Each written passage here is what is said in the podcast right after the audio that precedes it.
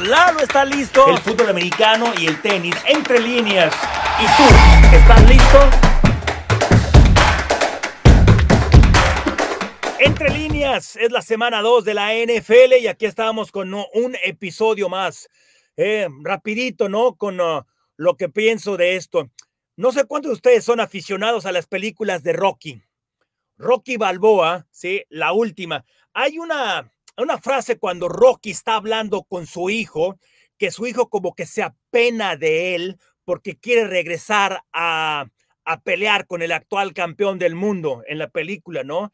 Y esta es una de las frases más poderosas que yo he escuchado en el deporte o en una película cuando Rocky Balboa le dice a su hijo, obviamente se lo dice en inglés, ¿no? Hey, la vida no se trata de arcoíris y de vivir bajo el sol en la playa todos los días. No es fácil. No se, la vida no se trata de qué tan fuerte puedes pegar, sino qué tan bueno eres. No, no, no. La vida no se trata de eso, es, sino qué tanto puedes aguantar a, a las circunstancias adversas de caerte y levantarte.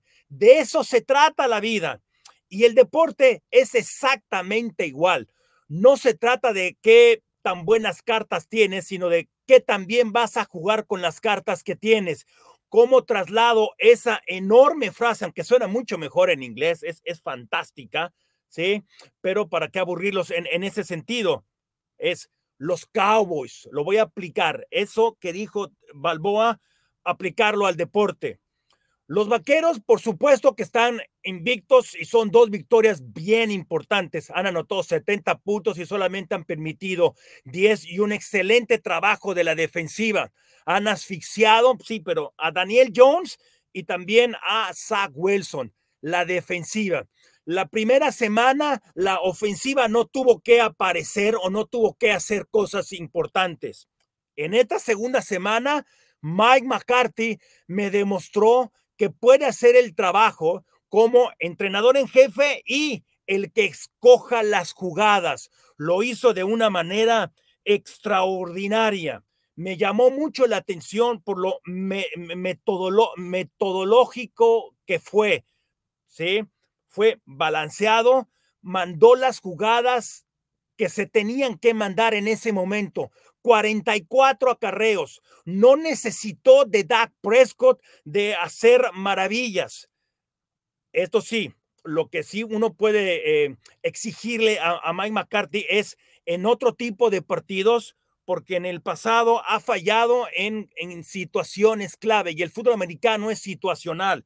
En tercer down se ha equivocado. ¿Cuándo jugársela en cuarta oportunidad? Utilizar tiempos fuera, ofensiva de los últimos dos minutos en estos dos partidos y sobre todo en el duelo contra los gigantes, no necesitó de eso. ¿Por qué? Porque su defensiva mantuvo en jaque todo el tiempo a los Jets, pero en las situaciones que se le presentaron, lo hizo bastante bien. Es un arte el seleccionar las jugadas, el mandar las jugadas, es el entender la situación, entender el down, entender el marcador, y él entendió todas estas situaciones no se le puede exigir más porque son las cosas que él se le presentaron. Ahora, cuando vengan los partidos contra Kansas City, contra los Delfines, ahí va a tener que presentarse esas dudas que yo tengo y que mucha gente eh, tuvo a lo largo de, las temporadas pasadas. Por ahora ha callado bocas y una de esas bocas es la mía, unas críticas por haber dejado ir a Kellen Moore. Es un arte el, el, eh, el eh, escoger las jugadas y mandarlas. Y por ahora puso en el mejor, en la mejor situación a Dak Prescott y compañía. Ahora, ¿qué es lo que está pasando con los Broncos de Denver? Sean Payton, por supuesto que es un entrenador en jefe que cuando estuvo en eh, Nueva Orleans demostró el, el, eh, el ser un entrenador en jefe que debe estar en el Salón de la Fama ¿no? Por lo, por lo que hizo, sobre todo ofensivamente hablando, con uh, Drew Brees, un coreback que salió de San Diego no muy bien, logró hacer cosas importantes a postemporada prácticamente todo el tiempo y haber ganado un Super Bowl. Y debió de haber estado al menos en uno más, pero en tres años consecutivos los oficiales eh, tuvieron alguna situación. ¿Sí? En contra, e, en contra de ellos, pero bueno, así quedó. Fue muy crítico de lo que pasó con los Broncos el año anterior con Nathaniel Hackett. Rompió ciertos códigos en donde un entrenador no puede, no debe de criticar directamente lo que hizo su antecesor y él fue muy claro. Tenía razón en lo que dijo, pero yo nunca había visto un entrenador en jefe que fuera tan directo y criticarlo tan fuertemente. Al día siguiente se, se disculpó, pero ya el daño estaba hecho. Yo era de los que pensaba que se comprometió muy rápido a firmar con el equipo de los Broncos, con un Russell Wilson, que yo no estoy seguro si ya está acabado o que la situación no es la ideal en Denver. Yo creo que si se hubiera esperado irse con los cargadores de San Diego, esa era una mejor opción con un coreback que ha demostrado que puede hacer el trabajo, pero acá con, uh, con Russell Wilson, dos partidos donde no ha funcionado, ha mostrado mejorías, pero ha perdido sus dos partidos en casa. Si uno ve cómo le ha ido a Russell Wilson en las primeras mitades ha sido bastante bueno. Ha seguido el guion, lo, lo que Sean Payton ha planeado, ha podido establecer, pero en las segundas mitades se ha caído. Russell Wilson había demostrado ser el, un, el mejor coreback en toda la NFL en lanzar el pase largo y así se ganó la vida y así probablemente pueda llegar al Salón de la Fama del fútbol americano profesional, pero aquí en Denver no han podido mostrar eso y no tiene em, eh, malas armas. Yo creo que tiene buenos elementos y una muy buena defensiva, pero en el segundo medio solamente tiene un pase de touchdown y fue un pase Ave María. un pase de Ave María realmente más que la ejecución o más de por talento o por planeación es la suerte.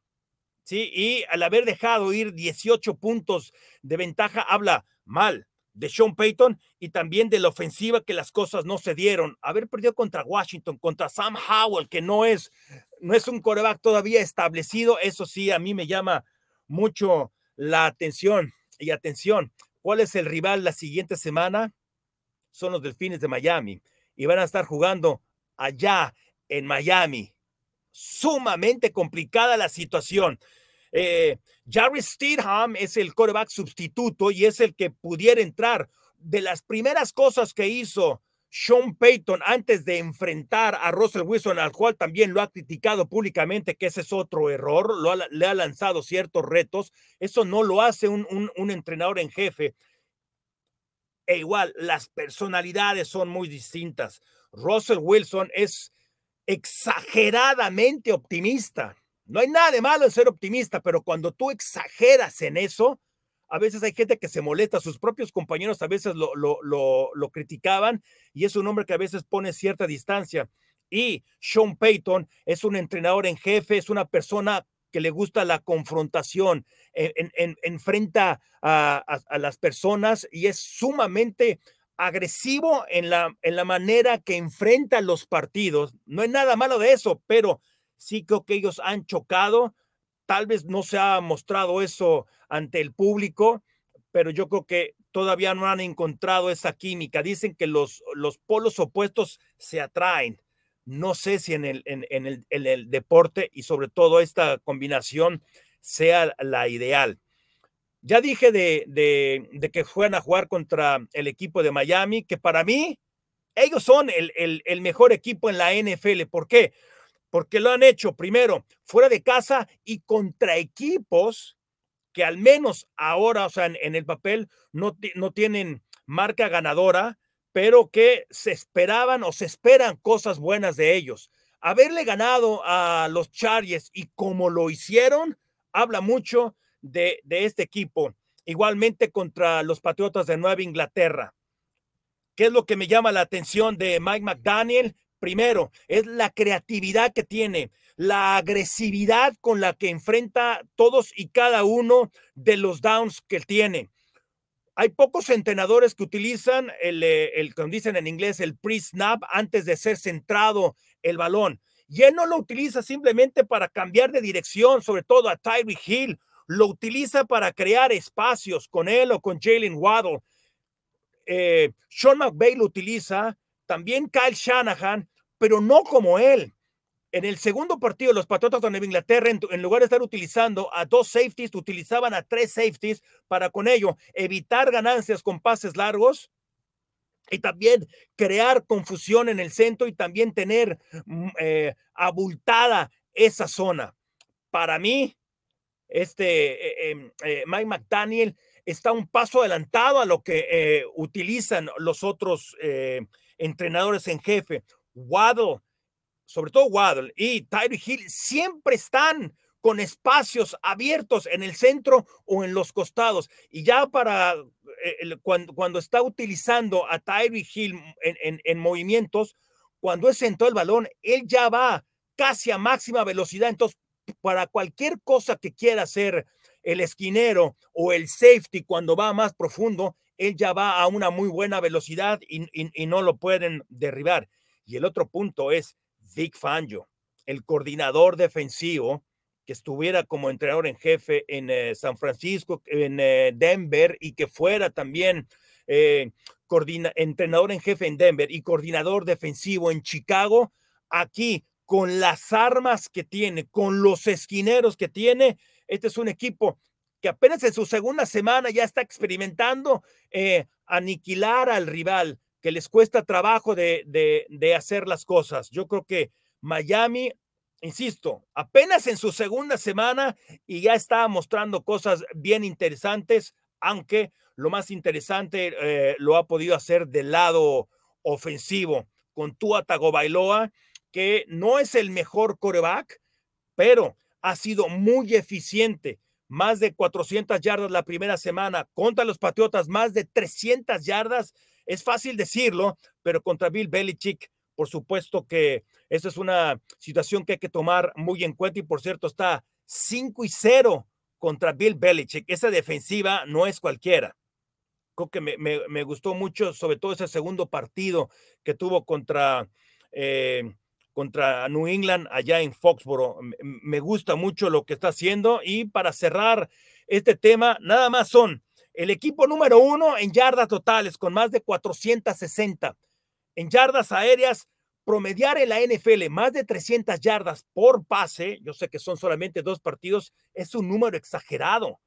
Los equipos van a estar por ahí de 270, 280. Estar encima de las 300 es, demasiado. Yardas en promedio por jugada están superando las 7 yardas.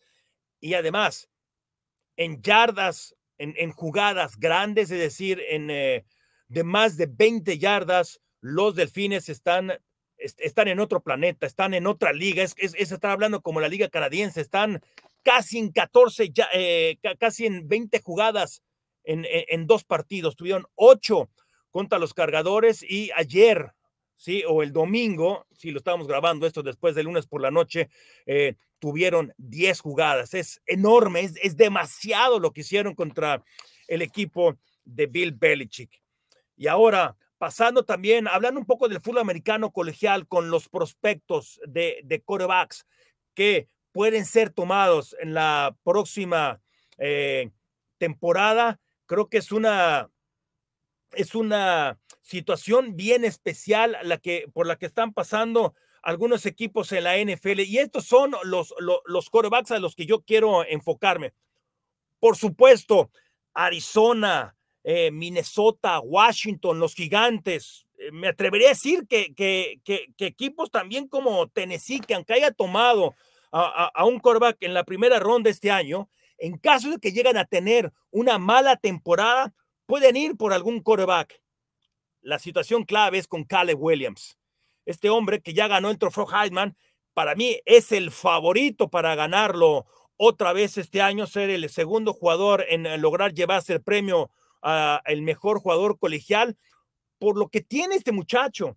Desde que llegó a Oklahoma hace un par de temporadas con, ah, con Riley, el entrenador en jefe en aquel entonces de Oklahoma, tenía algo distinto, porque es un coreback, primero, que es sumamente atlético, es muy inteligente es obediente y es sencillo. Es muy difícil encontrar estas, estos atributos, estos dones al mismo tiempo en un mismo jugador y sobre todo tan joven.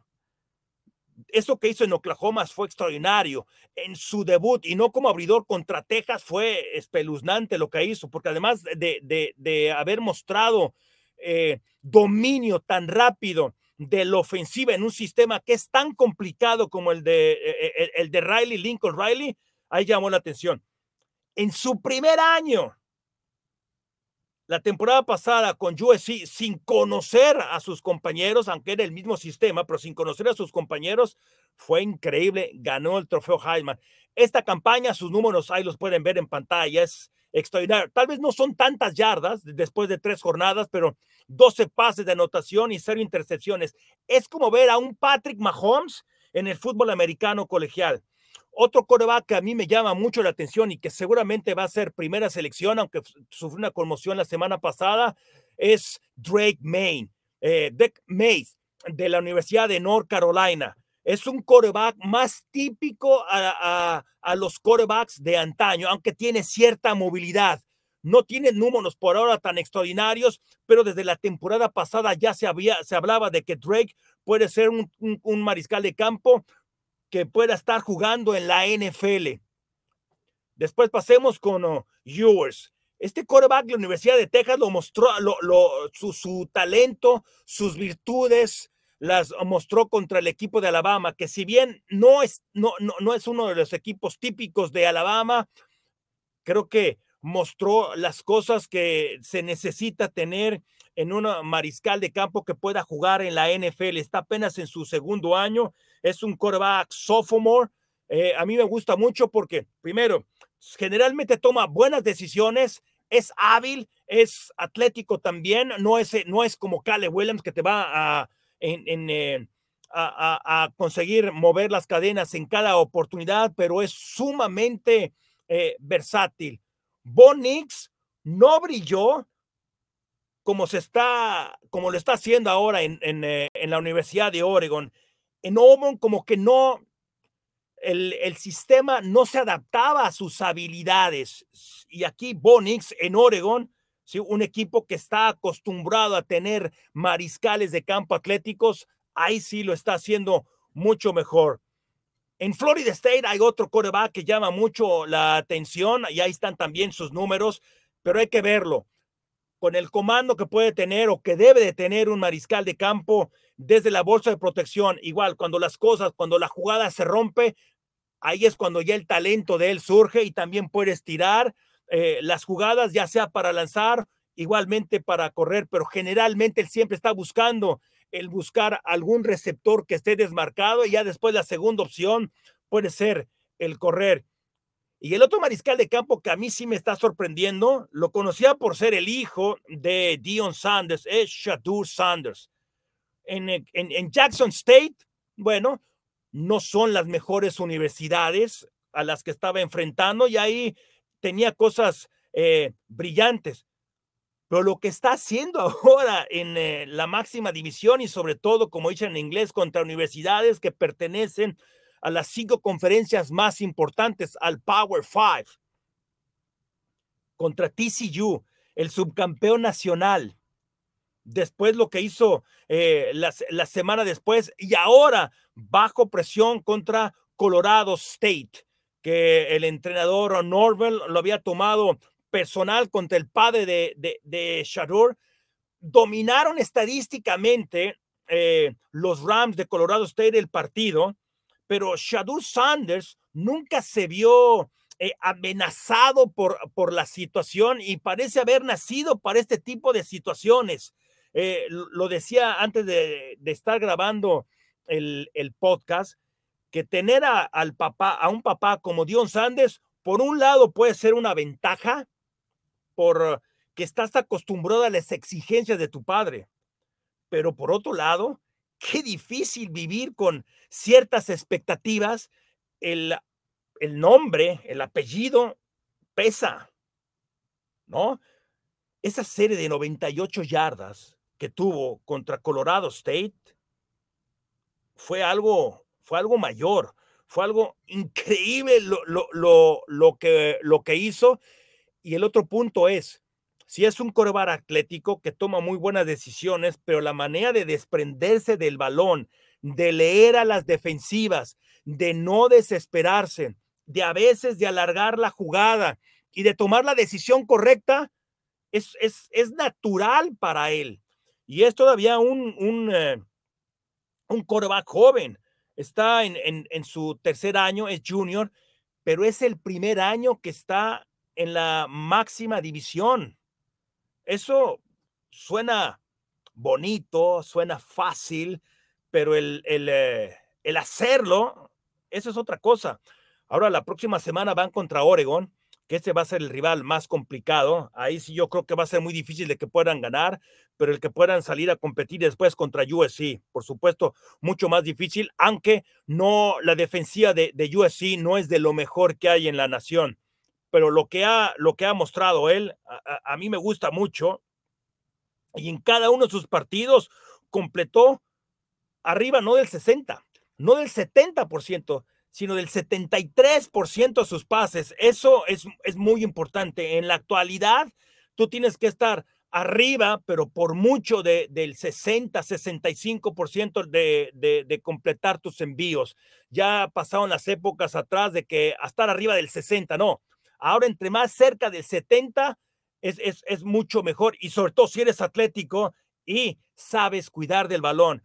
Y creo que tanto Williams, May, Ewers, Shadur Sanders y, y, Jordan Travis de Florida State son corebacks que en su mayoría pueden ser tomados en la primera ronda. Yo no soy scout, ¿no? Ahí ya se necesita de, de, del ojo clínico, pero creo que son corebacks que en, en las universidades grandes en donde están y con los rivales a los, a los que han enfrentado y con excepción de, de, Sanders, el resto ya lo han hecho desde la temporada pasada, son corebacks que van a ser tomados en cuenta y simplemente aquí nada más quería adelantarme un poco porque a partir de noviembre, diciembre es cuando empiezan a sonar más eh, lo, los prospectos que van a ser o que pueden ser tomados a, a consideración por equipos de la NFL, por los scouts, pero creo que estos corebacks van a ser tomados primera, tal vez segunda ronda y equipos como, insisto, Chicago, porque Justin Fields no está funcionando.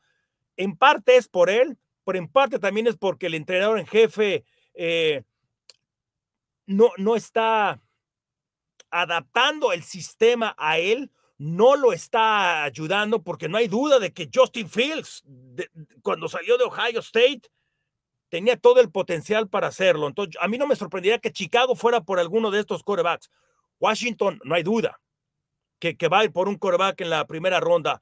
Sam Howell, está bien, ganó en Denver, pero es un coreback que no sé si es el coreback del futuro y no hay problema. En, en esta nueva NFL, ¿sí? con el tope salarial que hay para los novatos, no hay ningún problema. Si tú tomas otro coreback.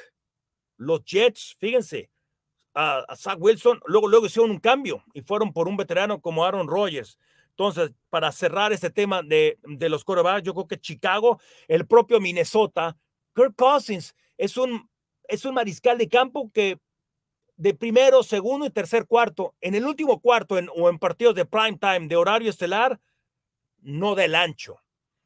Yo creo que el equipo de Seattle pudiera ir por un coreback. Washington, los propios gigantes, aunque le renovaron el contrato y extendieron a, a Daniel Jones, yo creo que pues, e, es un equipo que pudiera o que debería de experimentar e ir por alguno de estos corebacks, insisto, si no es en la primera ronda, en la segunda y tal vez por ahí alguno de ellos cae y, y pudiera estar ahí disponible en la tercera ronda. La situación clave es quién se va a llevar a Caleb Williams, porque ese, ese cuate es de otro planeta.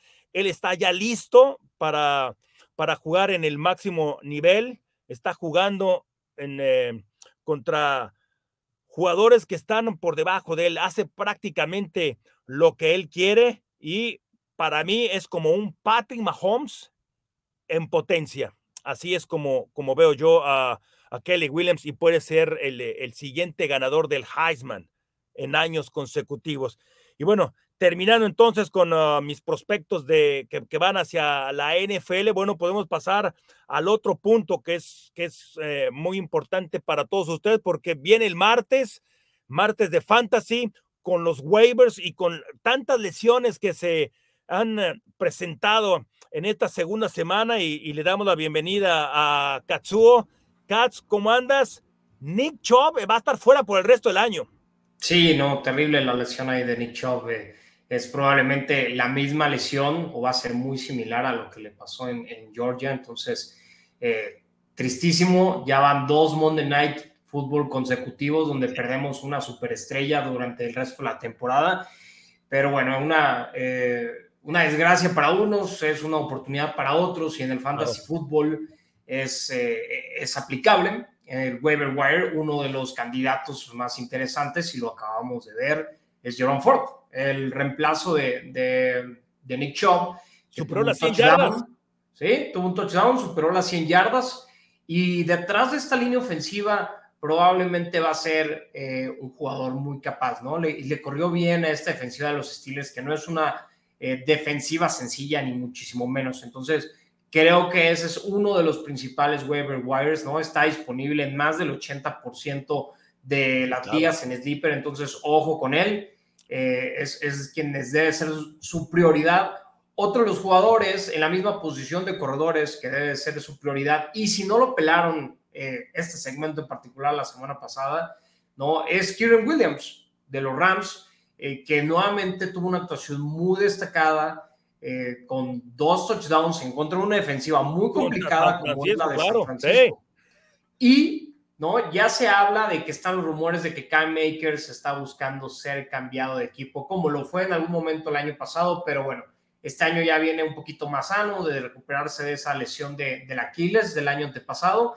Y Kieran Williams, el volumen, ojo con el volumen, 14 carreos, también 15 en la semana 1 y también lo más importante, tuvo 10 targets para 6 recepciones y 48 claro. yardas, lo cual le da un dinamismo en términos de, de fantasy fútbol increíble para ligas PPR. Superó los 20 puntos. Ojo con Kieran Williams en la posición de corredor. Esos dos son, son mis gallos, ¿no? Está todavía disponible en el 36% de ligas de Sleeper. Entonces, si su liga es de esas ligas donde se durmieron y está disponible, tienen que ir por él, ¿Cómo ves? Oye, Luego, ¿qué hay con los Giants, con Saquon Barkley que dicen que se va a...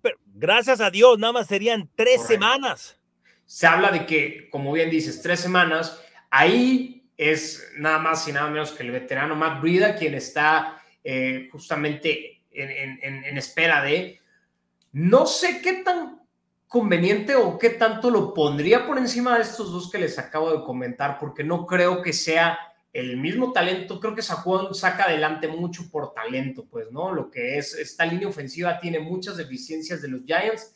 Me preocupa más que los otros, que los otros dos talentos. Los, los Rams han visto muy bien en su línea ofensiva y bueno, la de los Browns, eh, me atrevo a decir que en el ataque terrestre es probablemente top 3, ¿no? Entonces, sí, sí. por eso me gusta más con Matt Brida, sería como mi tercera opción en términos de corredor para waiver wire, ¿no? Entonces, ojo ahí. En los receptores, ¿no? Eh, Puka Nakua otra vez, una locura, está teniendo no, una temporada de récord, ¿no? El tema de volumen, de yardas, y unos dicen, bueno, es que está sustituyendo a Cooper Cup, pero... Con mayor razón. Con mayor razón, uno, y dos, no es como que tan sencillo decir, ah, ok, voy a tener ese volumen y voy a atrapar todos sus balones, de verdad. 20 veces, no le, lanzó, 20 veces le lanzó el balón, Así 15 es. recepciones, nada. Y no, no, no recuerda ahora lo de la primera semana, pero son números que nadie ha tenido. Correcto. Es, es, como dices, insólito en términos de novato. No ha habido quien lo ha hecho, ¿no? En volumen y en recepciones en estas primeras dos semanas. Entonces, si por alguna razón, que fue obviamente el waiver wire número uno de la semana pasada, sigue libre y disponible en sus ligas, tienen que ir por él. Otros, ahí mismo me quedo con los Rams. Tutu Atwell, este prospecto de la Universidad de, Louisville, ¿no? que venía muy bien rankeado, es ya su segundo año y parece ser que ya está cumpliendo con esas expectativas. También mucho volumen, 9 targets, 7 recepciones, 77 yardas en esta semana 2 contra San Francisco. Una semanita de 15 puntos, nada mal. Eh, ojo con él. También creo que viene a la alza y veo muchísimo mejor y más explosiva esta ofensiva de Matthew Stafford que el año pasado con Cooper Cup y con Allen Robinson. Eso percibo al menos ahorita y que creo que sobre todo lo sorprendente fue ahora con los 49ers, ¿no? Que es eh, probablemente, me atrevo a decir, la mejor defensiva tal vez de la NFL en este momento. Por supuesto. Oye, tal, tal vez no preparaste nada de, de, de, corebacks, pero ahora a, a, mí me viene a la mente Baker Mayfield, o sea, lo platicaba con Pablo en, en, durante la transmisión. Está bien, que estén invictos, yo no sé cuánto, no creo que sea, que vayan a aguantar así, pero Baker Mayfield, ¿qué, qué tan disponible? Tal vez la palabra no es si estaba disponible, no, seguramente alguien lo agarró porque es un, es un coreback titular, pero ¿qué tanto en, en, las fantasies él, él estuvo activo? No, a ver, Baker Mayfield es alguien que ahorita en ligas de sleeper está disponible en el 81% de ligas de sleeper. Oh, ok. Entonces es una opción completamente disponible, ¿no? Y para quienes están sufriendo la posición de coreback, quienes perdieron a Rogers, tal vez, etcétera, puede ser una opción viable, ¿eh? Ok. Pero yo, por ejemplo, alguien que me parece muy atractivo y que todavía está disponible en, ligas redraft, ¿no? En un 20% todavía, es Anthony Richardson, que si son de las ligas despistadas donde todavía está disponible, preferiría a alguien así que tiene justamente esta habilidad de correr el balón. Salió obviamente por temas de conmoción, pero cuando salió ya llevaba 18 puntos, ¿no? Con los dos touchdowns que llevaba. Entonces, esos 18 puntos los hizo completos en, en, un partido completo este Baker Mayfield. Entonces, en términos de fantasy, por ejemplo, ahí puede haber mucho upside. Desmond Reader, ¿no? Si hablamos de quarterbacks disponibles, Desmond Reader que sí tuvo una semana uno muy, muy, muy mala, pero esta semana dos, 21 puntos de fantasy. También este jugador está disponible en el 88% de ligas de sleeper, ¿no? Entonces, esa es otra opción si perdieron a su quarterback y que tiene mucho upside por el simple hecho de que puede correr el balón. Claro. No por su talento de, lanzar el balón, porque en esta ofensiva de Arthur Smith definitivamente no va a ser su fuerte. Entonces, ojo, siempre con estos corebacks que corren el balón, bien importante es cuál puede ser su upside. Y ya para ir cerrando, en el términos de receptor, los receptores, ojo con los receptores de los Texans, ¿no? Estamos hablando de que Nico Collins, ya lo veíamos en el tema de volumen la semana pasada, pero esta semana, inclusive con un poquito menos de volumen, la pasada con 11 targets, esta con 9, 7 recepciones, 146 yardas, ¿no? Ok.